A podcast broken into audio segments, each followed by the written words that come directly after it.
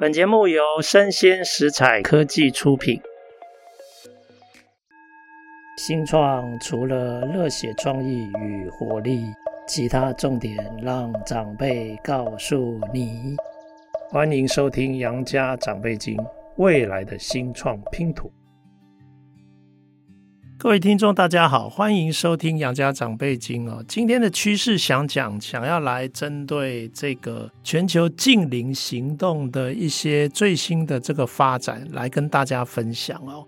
我记得前一一阵子看过一篇文章，那它很有意思哦。他说，如果现在的净零行动大致上设定在二零五零年，那现在呃，因为二零二三年嘛。所以大概还有接近接近三十年左右的时间，然后它有一个曲线，它的判断是这样，前十五年哈比较明显的减碳的贡献会来自于我们对再生能源的利用，但是到了最后的十五年，二零三五到二零五零年的话哈。到后半段需要依赖碳捕捉的技术，也就是说，我们现在很多生产有很多都是高耗能、高碳排的这种产业，它需要一段时间才能调整制程，然后才能推展碳捕捉的技术。所以举例来讲，原本是高碳排的产业，它可能可以把这个二氧化碳抓回来。然后用作其他的这个用途，然后形成经济上可行的这种制成或者是商业的这个模式啊，这个是那个时候看到了，我就一直在想说，他为什么这么笃定呢？哦，如果我们看国际的这个研发专利权的资料啊，我们会发现一个现象哦，目前在碳捕捉的布局上面哦，最积极的有两个国家。一个是中国，中国非常的积极，然后第二名的是美国，啊，美国可以说就是这十几年来，其实美国在金融海啸前，其实他们在碳捕捉的技术上就已经持续一直有一些专利的这种申请。那中国可以说是在二零一五年之后，他在碳捕捉的这个专利的申请上啊。是加速，等于是是加油门，想要追赶。那看起来，其实这两个国家都这么积极在布局这个碳捕捉的这个技术上，哈。所以真的吗？真的前面要靠我们现在要转型多使用再生能源，然后这个碳捕捉的技术啊，要等到至少十几年、十五年之后才会慢慢有眉目吗？我们最近看到了一篇文章哦，事实上是二月中的时候哈，它是一个英国的团队，它针对高碳排、高耗能的钢铁业，它开始在研发怎么样取代现有制成里面高碳排的焦炭的利用啊，这个焦炭的利用如果要被取代掉的话，它用的事实上不是洁净能源。它事实上用的只是把排放出去的二氧化碳抓回来，然后利用那个里面的碳一氧化碳来维持现有的制程，所以现有的制程事实上只是小幅的调整啊，所以它变成在经济上跟这种技术可行性上面都有可能可以在几年之内就可以落地。那这样的话，它有办法让钢铁业。它不再那么严重的排碳哦，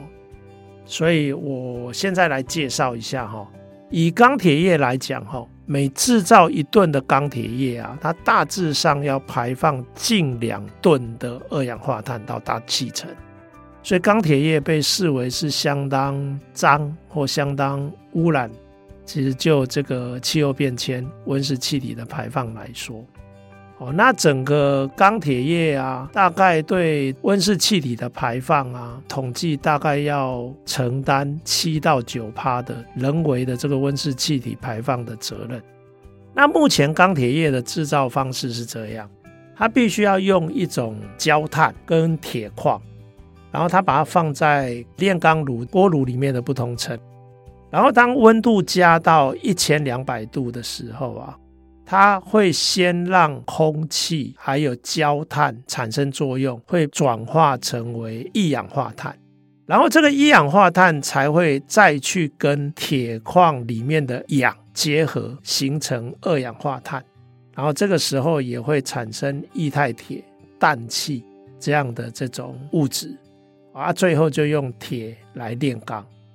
所以。这个二氧化碳在既有的制程里面，它其实是焦炭抓氧变成二氧化碳，然后排放出去。那现在啊，这个团队啊，他们使用的叫做碳循环的一个回路系统。那怎么说呢？它一氧化碳哦，要从哪里来？其实它是从回收的二氧化碳来。哦，也就是说，它现在如果要用回收的二氧化碳生成的一氧化碳来取代焦煤，那它就要想办法让回收的这个二氧化碳可以在制程里面分解成氧跟一氧化碳，然后第二阶段，呃，氧的部分又可以跟钢铁的生产结合、制程结合，所以它可以去创造不同的钢的碳的比例。那这里面有一个特殊的化合物，这个名字还蛮特别。这个关键的这个化合物叫做钙钛矿，那它有特殊的结晶体啊，细节其实我也不了解，所以我也不想跟大家多讲。但是这个特殊的化合物，它的作用很明显，也就是说，今天这个特殊的化合物啊，它可以把回收的二氧化碳啊。它让这个化合物去抓氧分子，然后可以形成一种特殊的结晶体。所以，当二氧化碳一个氧分子被抓走，它就变一氧化碳，那它就有办法可以取代焦炭，用在钢铁的制程里面。可是，这个特殊的化合物啊，它抓氧分子的时候会饱和，大概运作了一天之后，它就会饱和。所以，除非你再把它进一步活化。否则，它就没有办法再抓氧了。所以现在的这个团队啊，他们现在用的方式是：那我就在既有的制程里面加两个反应炉就好。那这个反应炉里面呢、刚刚讲的这个特殊的化合物，它在一个反应炉里面是负责抓氧的。那另外一个反应炉啊，它就负责灌氮进去。那氮一进去会制造缺氧的环境，那原本这个化合物里面的氧就会被释放出来，所以你可以说另外一个反应炉它是在吐氧的。那如果这个化合物因为吸氧饱和了之后，第二天改成它吐氧，那它就等于被活化。所以事实上，其实这些材料都不必持续的、一直不断的添加，它只要利用吸氧吐氧的过程来活化这个特殊化合物，那回收的二氧化碳就有可能会在钢铁的制程里面，它可以变成一氧化碳，然后开始进入制程。哦，所以目前这个方式啊，它初步估算大概二十二个月。就可以让这样的新的一个调整可以回本，所以啊，它就有可能可以导入现在的这个制程里面，然后就有可能会整个翻转钢铁业哦，因为钢铁业现在排放的二氧化碳全部都可以回收，然后我们就不用再用焦炭，然后这二氧化碳就一直循环利用、循环利用、循环利用，结果钢铁业就不再是高碳排。啊，但是这里面呢、如果还要让它，它现在还要，呃，目前实验室的技术可行，但有一些量产的技术要去克服，因为你用这个原本的那个焦炭，它在炼钢的过程里面，它有一种结构稳定促进的功能。那现在如果是用回收的二氧化碳，这个结构稳定的促进功能，要想办法找一些其他的替代物。比如说，可能要再加一些陶瓷的物质，啊，但是这个部分目前可能需要一段时间啊，有人预估大概可能五年内应该有可能可以成熟，解决量产的这些相关的问题，啊，那有人说即使这些化合物的这些活化跟反应炉的运作，它需要额外的使用电力啊。目前的团队估算呢、五年内仍可以让以英国的那个呃主要占九十四趴的两大钢厂来说，他们五年内啊还是可以为钢铁公司省下十三亿的英镑。为什么？因为你这个时候不需要使用焦炭。而且你还有多的氧气可以出售，所以它一方面节省焦炭的成本，那那个节省焦炭的成本再加上氧气的出售的收入，它绝对远远超过目前额外要使用的电力哦。所以目前看起来，这个技术已经有可能在五六年之内发生哦。那我觉得这事实上是相当值得注意的一个趋势哦。你看，等于五年后还不到二零三零，有一些产业原本是高碳排的产业，它竟然可以显著的解决碳排放、温室气体排放的问题。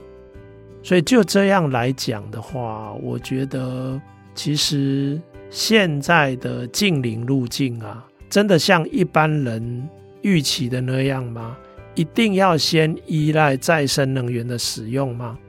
假如不是只能依赖再生能源的使用，还包括有一些碳捕捉的技术，在接下来的一段时间之内就有可能陆续落地的话，其实净零的步调不一定像我们之前想象的那么悲观哦。所以我觉得，其实这个趋势啊，是值得大家留意的哦。那我觉得二零三零的减碳，目前纯粹就再生能源的运用跟减碳的状况来讲，大家都相当的悲观哦。那我觉得万事起头难，但是一段时间之后啊，也许它的进程并不一定像我们想象的那样的暗淡。好，那这是一些比较新的一些技术发展的趋势，供大家参考。那也谢谢各位听众的收听，我们下次见。